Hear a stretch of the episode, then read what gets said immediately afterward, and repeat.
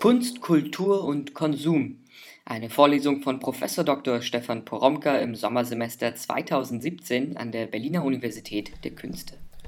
Ich bin Maximilian Schulz und sitze hier mit Stefan Poromka. Wir möchten einfach noch mal kurz über die Vorlesung sprechen. Ja, schön. Das Thema ist ja Kunst, Kultur und Konsum. Kunst passt natürlich an eine Kunsthochschule, aber allein schon der Konsum bringt ja in dieses Thema eine gewisse Spannung rein. Ja, jetzt muss man natürlich dazu sagen, dass äh, es eine Vorlesung ist, die im Rahmen des Studium Generale stattfindet, also äh, für alle ähm, Studierenden der Universität der Künste.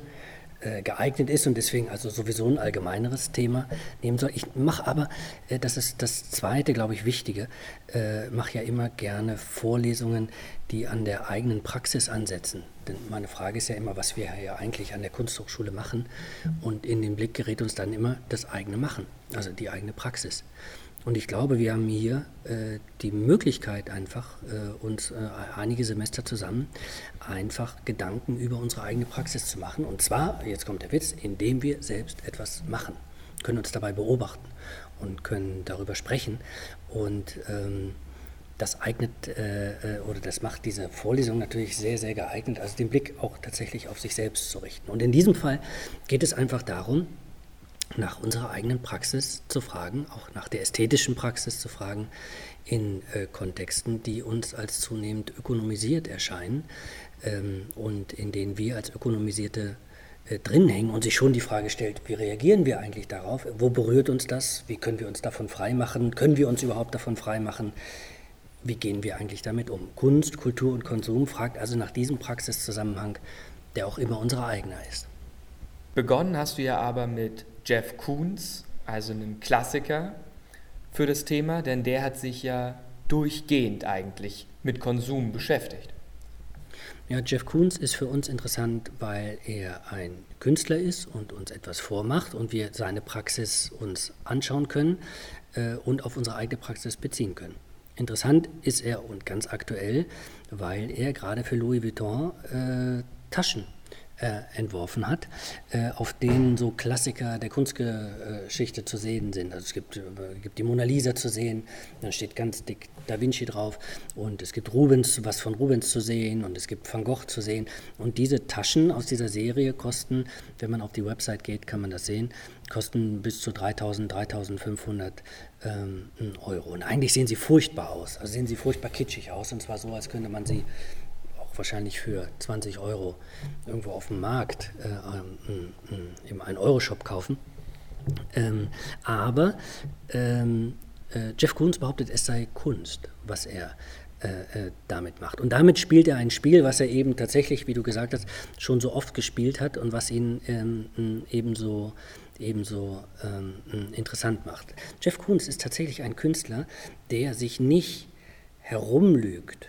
Ähm, äh, darum, dass er selbst äh, äh für einen Markt und auf einem Markt agiert und für diesen Markt äh, Waren herstellt. Also der nicht sagt, ich mache eine Kunst, die frei von allem ist und die über allem schwebt. Er nimmt sich auch nicht als Künstler äh, äh an, der auch frei ist und über allem schwebt und wie außerhalb der Gesellschaft steht, sondern in all seinen Werken eigentlich äh, äh, führt er uns eine ganz extreme, radikale Marktförmigkeit vor. Er zeigt sich als Künstler, der selbst sich als Ware versteht und es sich selbst inszeniert, um sich auf dem Markt anzubieten. Er zeigt seine Kunstwerke dauernd in ihrer Warenförmigkeit, also als Produkte, die tatsächlich nur dafür hergestellt worden sind, um eben tatsächlich wie angeschaut zu werden und genau das Begehren zu wecken, das Waren wecken, nämlich gekauft zu werden. Und tatsächlich äh, erzielen seine Werke ja exorbitante ähm, Preise. In diesem Fall sind wir genau damit konfrontiert. Also es ist, er macht, wie er selbst behauptet, Kunst. Also diese, diese Taschen sollen Kunst sein. Wir gucken aber drauf. Es sind aber ganz einfache, schlichte, platte, hässliche waren eigentlich. Luxusgüter natürlich, aber das macht sie eigentlich als Waren nur noch umso obszöner, äh, weil sie tatsächlich so ähm, teuer sind. Frage ist, was äh, macht er eigentlich? Also stellt er nun tatsächlich Waren her oder ist es Kunst? Wir müssen, wenn wir davor stehen, äh, äh, uns vielleicht entscheiden. Und tatsächlich ist das Jeff Koons Spiel eins, das uns im Unentschiedenen lässt, weil wir können es nicht sagen. Das, was man wahrscheinlich sagen kann, ist, dass er zwischen, also mit seiner ästhetischen Strategie zwischen einer Art Hyperaffirmation und einer Totalkritik hin und her schwankt. Hyperaffirmation deswegen, weil er, etwa am Beispiel der Taschen, eindeutig für den Markt produziert. Er will nichts anderes machen, als Waren eben ähm, herzustellen. Er will sich selbst als Künstler anbieten, der im Grunde genommen tatsächlich für eine Firma etwas, etwas produziert und wo es auch nur um Verkauf geht und wo es auch nur in der gesamten Marketingkampagne um die Selbstinszenierung geht. Also dem, dem gucken wir einfach zu. Und zwar so, dass es wirklich obszön erscheint. Andererseits, je obszöner es erscheint, umso deutlicher wird, dass er äh, sich eben nicht herumlügt, sondern dass er uns dauernd darauf aufmerksam macht, dass der Künstler unter den Bedingungen der Gegenwart nichts anderes ist als jemand, der tatsächlich Waren herstellt. Dafür muss man keine Taschen herstellen, dafür kann man auch Bilder malen, dafür oder kann, kann man auch Performances machen. Es, man kommt um diese Warenförmigkeit nicht, nicht drumherum. Und als Künstler ist man jemand, der, der ähm, tatsächlich dafür, dafür, dafür produziert. Also Hyperaffirmation, Angleichung, aber zur Totalkritik im Sinne von, ich zeige euch, dass ich auch mit meiner Kunst als Künstler dem Ganzen nicht entkommen kann und äh, zerreiße in dem Moment praktisch wie diesen Scheinzusammenhang, äh, weil ihr könnt erkennen plötzlich, äh, dass wir äh, dieser Warenförmigkeit unterworfen sind. So, und wir stehen davor und gucken uns diese Taschen an und das ist das Spiel, das wir jetzt mitspielen müssen in dieser Unentschiedenheit. Er deckt es auf, indem er sich dem Ganzen eigentlich angleicht. Ich habe das jetzt nicht, ich habe Jeff Koons nicht empfohlen, weil ich gesagt habe, ah, das ist jetzt wahnsinnig, äh, äh, wahnsinnig richtig, was er macht. Also das ist die einzige Möglichkeit unter den Bedingungen der Gegenwart, äh, äh so mit seiner Kunst oder so mit der eigenen Praxis zu verfahren, also äh, hyperaffirmativ zu sein und gleichzeitig total kritisch zu sein. Ich habe ihn deswegen äh, vorangestellt, weil er so ein Klassiker ist und weil er das verfolgt, was eben eine ästhetische Strategie ist. Das heißt, er setzt sich mit diesem Problem, mit diesem Spannungsfeld von Kunst, Kultur und Konsum, um das es gehen soll, setzt er sich auseinander und führt uns was vor. Und meine Idee ist jetzt in der Vorlesung, wir gucken uns einfach sozusagen Praxiszusammenhänge an, Werkzusammenhänge an, Kunst an, ähm, äh, Projekte an, die genau versuchen, mit diesen Spannungen umzugehen und äh, ästhetische ähm, Strategien entwerfen. Aber du hast in der Vorlesung jetzt gesagt, dass es eben nicht nur mit der Kunst zu tun hat, sondern dass man es auch auf sich selbst beziehen muss, auf die eigene Lebenspraxis. Explizit sprichst du da über Bewerbungen. Ja, also das ist ja immer der Dreh, den, den, ich, den, ich, den ich verfolge, äh, eigentlich in den gesamten Vorlesungen, dass ich sage, ich rede nicht über Kunstgeschichte, ich rede nicht über Künstler, die irgendwo da draußen stehen, sondern es hat tatsächlich etwas mit unserer eigenen Praxis zu tun. Das heißt, in diesen ökonomisierten Kontexten, äh, äh die Jeff Koons explizit thematisiert in seinem Werk, haben wir ja selbst zu tun. Und wir selbst sind eigentlich dauernd dabei, Strategien zu entwerfen, wie wir damit umgehen. Deswegen habe ich auf die, auf die, auf die Bewerbungssituation verwiesen und gesagt, ah, eigentlich entwickeln wir Strategien, auch ästhetische Strategien in diesen Bewerbungssituationen. Und zwar so, dass wir etwas von uns entwerfen, was wir vielleicht gar nicht wirklich sind, sondern wo wir plötzlich uns anbieten. Und jetzt merken, wir bieten uns eigentlich wie als Ware an, ja, also nämlich als also unsere Arbeitskraft als Ware an und müssen dafür in gewisser Weise Werbung für uns machen, nämlich eine Bewerbung schreiben, in der dann auch, das wissen wir alle, Schein produziert wird. Äh, äh, und wir im Grunde genommen äh, tatsächlich äh, wie nur noch im Schein, im Schein der eigenen äh, Warenförmigkeit auftauchen. Wir entwickeln aber vor allen Dingen ästhetische Strategien deshalb, weil wir eine bestimmte Lebenserzählung von uns entwickeln müssen, weil wir natürlich Passfotos machen müssen, ähm, weil wir auch in der Bewerbungssituation wie eine bestimmte Inszenierung ähm, vorführen müssen. Aber mehr noch, ich glaube, jeder, der sich beworben hat, merkt noch was anderes, dass diese ökonomisierten Kontexte viel, viel tiefer greifen.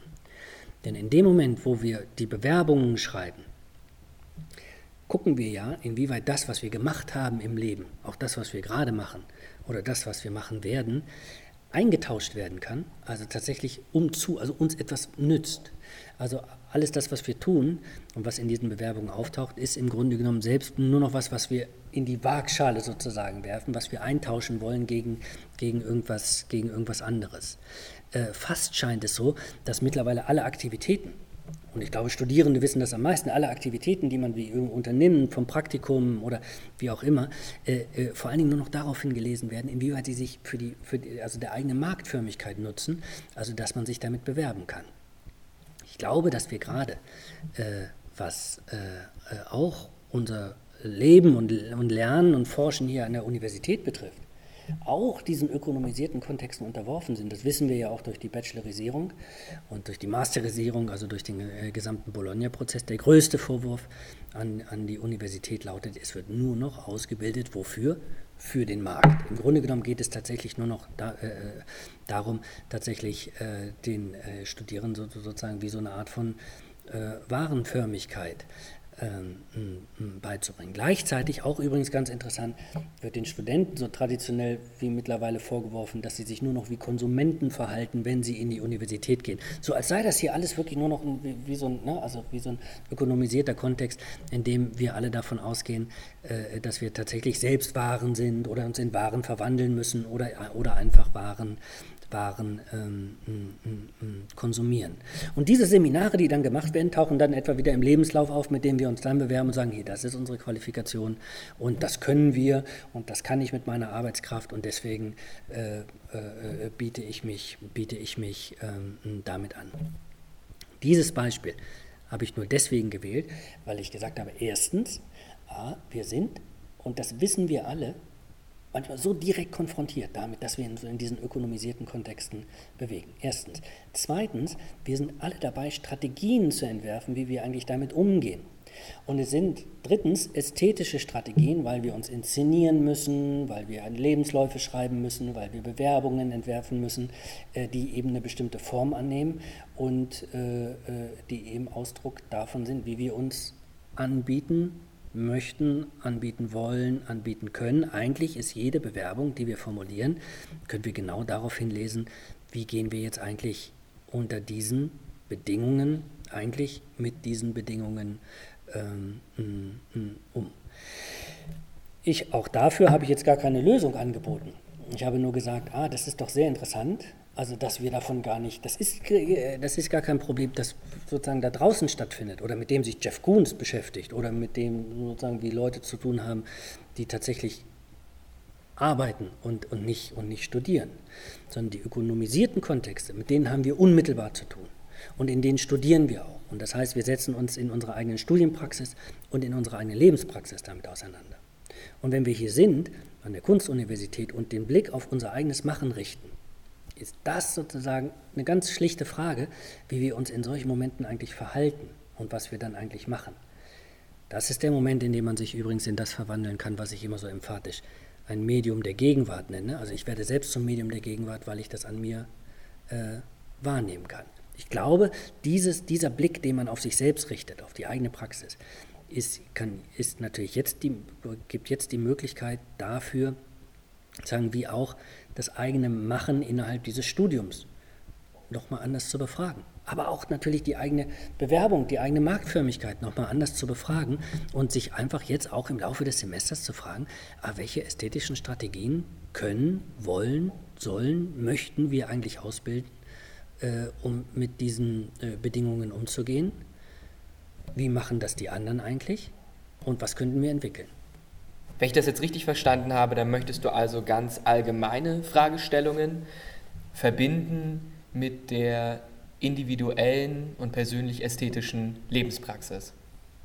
Ja, also diesen Sprung wird es, äh, wird es dauernd geben.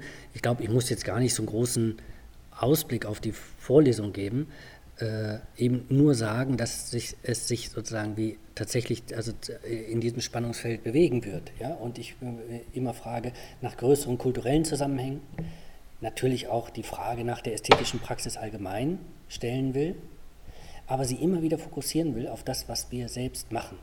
also eben auf die eigene Praxis. Und will auch eigentlich dazu anleiten, also sich über die eigene Praxis nach äh, äh, Gedanken zu machen, das aber gerade nicht, wenn ich so emphatisch davon spreche, dass man sich in ein Medium der Gegenwart äh, verwandeln soll. Dann heißt es eben nicht, dass man das tun soll, weil man so furchtbar genial ist oder weil man so individuell ist. Das ist ja eine Sache, die irgendwie als Idee auch gern mal gezüchtet wird, gerade an der Kunsthochschule. Das Gegenteil ist der Fall. Also Medium der Gegenwart wird man dadurch, dass man sich eher als angeglichenes versteht, also als weniger individuell, sondern als etwas, was eher zum Schnittpunkt der Kräfte der Gegenwart wird. Und ich kann meinen Körper und meinen, meinen Kopf sozusagen wie hineinhalten in das, was, was passiert um mich herum, um das an mir zu spüren, also um, um, um das an mir, an mir sichtbar zu machen und auch um das an mir reflektierbar zu machen.